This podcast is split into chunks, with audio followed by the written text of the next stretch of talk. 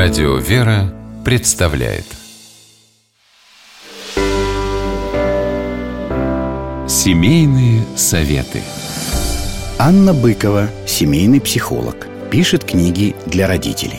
Считает, что для счастья детей взрослым нужно самим научиться быть счастливыми.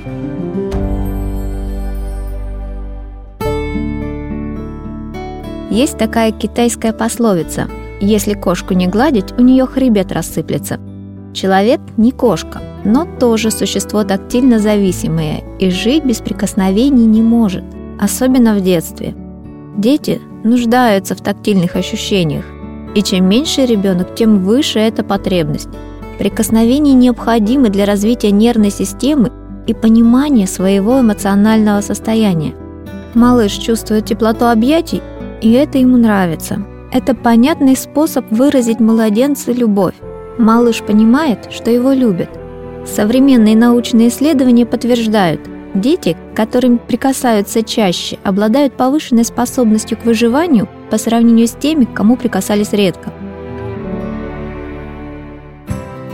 Дети, которых ласкают и не стесняются обнимать, целовать, гладить, растут более здоровыми физически, обладают более крепкой психикой и меньше страдают от трудностей, проблем в жизни, чем их ровесники, которых в детстве мало обнимали.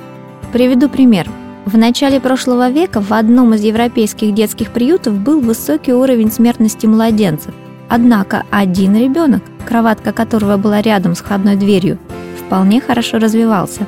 Он все время прибавлял в весе и был наиболее гармоничным ребенком во всем детском доме – Оказалось, что женщина, которая убирала комнату, обычно садилась возле дверей во время своих перерывов на обед.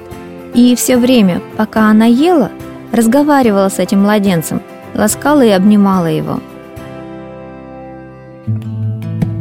Еще пример, тоже про детский дом.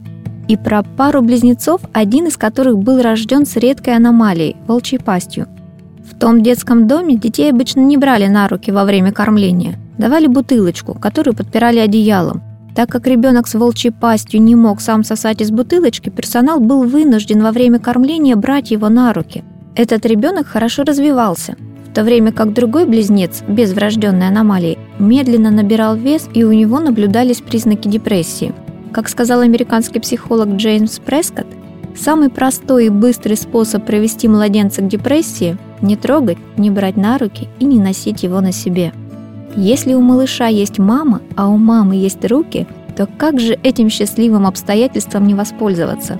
Время быстротечно. Период, когда мама может держать малыша на руках, пролетает очень быстро.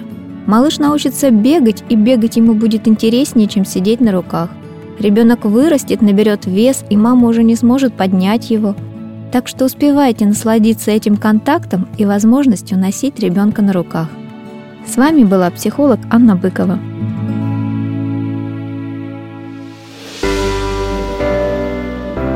Семейные советы.